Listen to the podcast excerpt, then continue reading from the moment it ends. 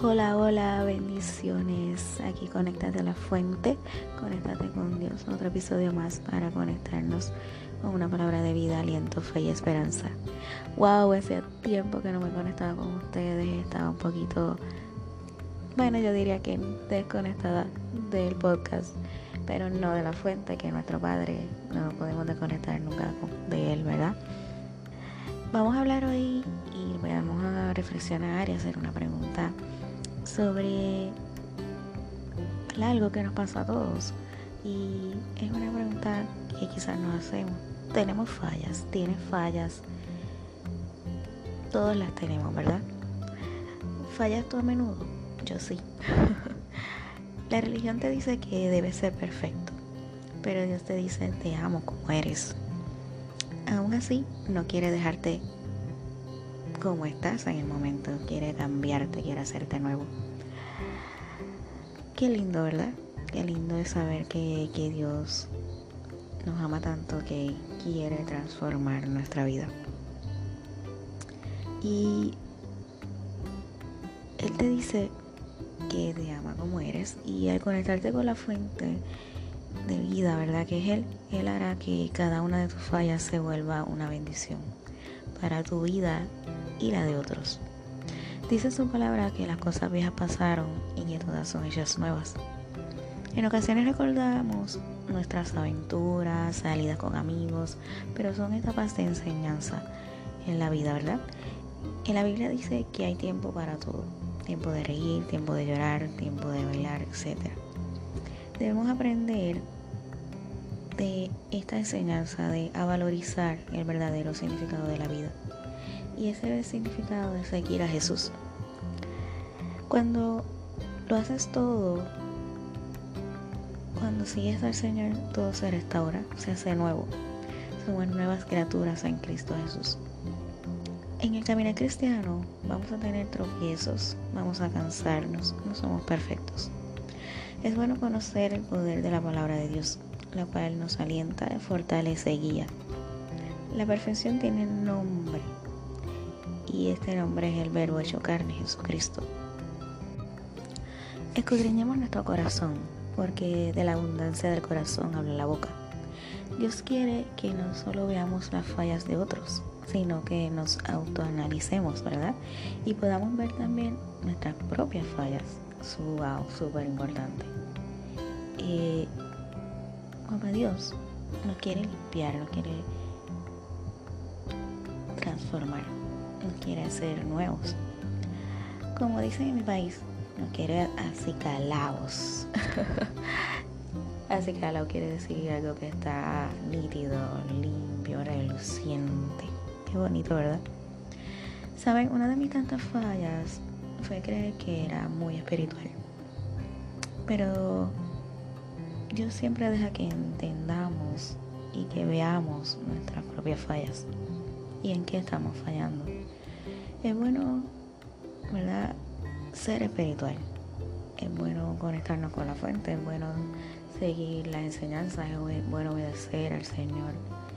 Pero más bueno es centrarte en quien te ofrece la salvación. Es más importante amar a ese que te da la vida, que es nuestro Señor Jesucristo. Y la palabra dice que siete veces cae el justo y con todo Jehová lo recogerá. Dios busca una iglesia sin mancha y sin arruga. Eso lo dice en la palabra, ¿verdad? Y cuando habla de una iglesia, está hablando del cuerpo de Cristo, que es como nosotros. No es cuatro paredes, no es una denominación, no. Sería tú y yo. Esa es la iglesia del Señor. Jesús es perfecto. Nosotros como sus hijos debemos ser como Él. O por lo menos luchar y esforzarnos para ser parecidos a nuestro amado Señor. En el Evangelio de Santiago, capítulo 1, versículo del 21 al 25 dice, por lo cual desechando toda inmundicia y abundancia de malicia, recibí su mansedumbre la palabra implantada, la cual puede salvar nuestras almas. pero ser hacedores de la palabra y no tan solamente oidores, engañándonos a nosotros mismos. Porque si alguno es oidor de la palabra, pero no hacedor de ella, este es semejante al hombre que considera en un espejo su rostro natural, porque él se considera a sí mismo y se va y luego olvida cómo era. Mas el que mira atentamente en la perfecta ley, la de la libertad, y persevera en ella, no siendo oidor olvidadizo, sino hacedor de la obra, este será bienaventurado en lo que hace.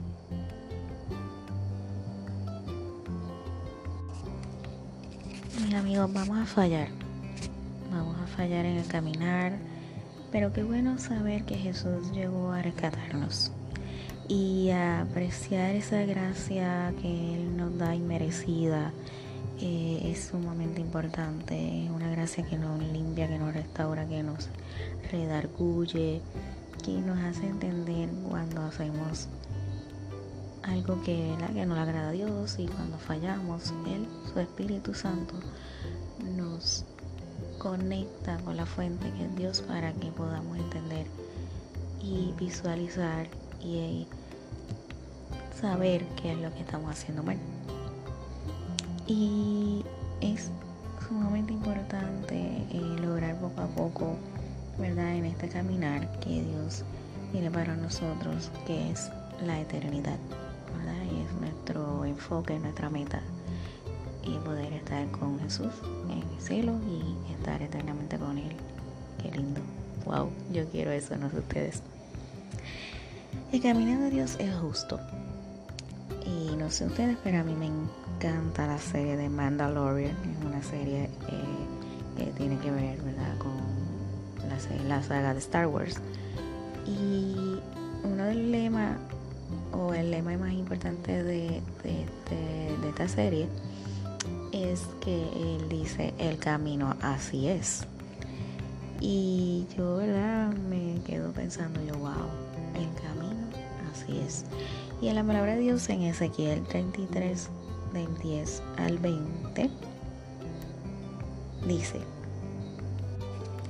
Tú pues, hijo de hombre, di a la casa de Israel, vosotros habéis hablado así, diciendo, Nuestras rebeliones y nuestros pecados están sobre nosotros, y a causa de ellos somos consumidos. ¿Cómo pues viviremos? Diles, vivo yo, dice Jehová el Señor que no quiero la muerte del impío, sino que se vuelva el impío de su camino y que viva. Volveos, volveos de vuestros malos caminos, porque moriréis, oh casa de Israel. Y dijiste, no es recto el camino del Señor, yo, yo os juzgaré, oh casa de Israel, a cada uno conforme a sus caminos. El camino de Dios, ¿verdad? el caminar en Cristo, nos lleva a dejar atrás nuestras fallas para así poder alcanzar y agradar al Señor. Somos humanos, aún estamos en este mundo, pero qué bueno buscar y anhelar cada día su presencia. Acércate más al trono de Dios y conéctate con la fuente por siempre, y Él enderezará tu vida.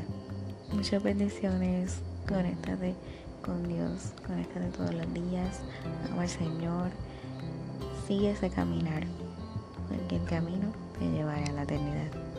Dios les bendiga, los amo, hasta la próxima. Bendiciones.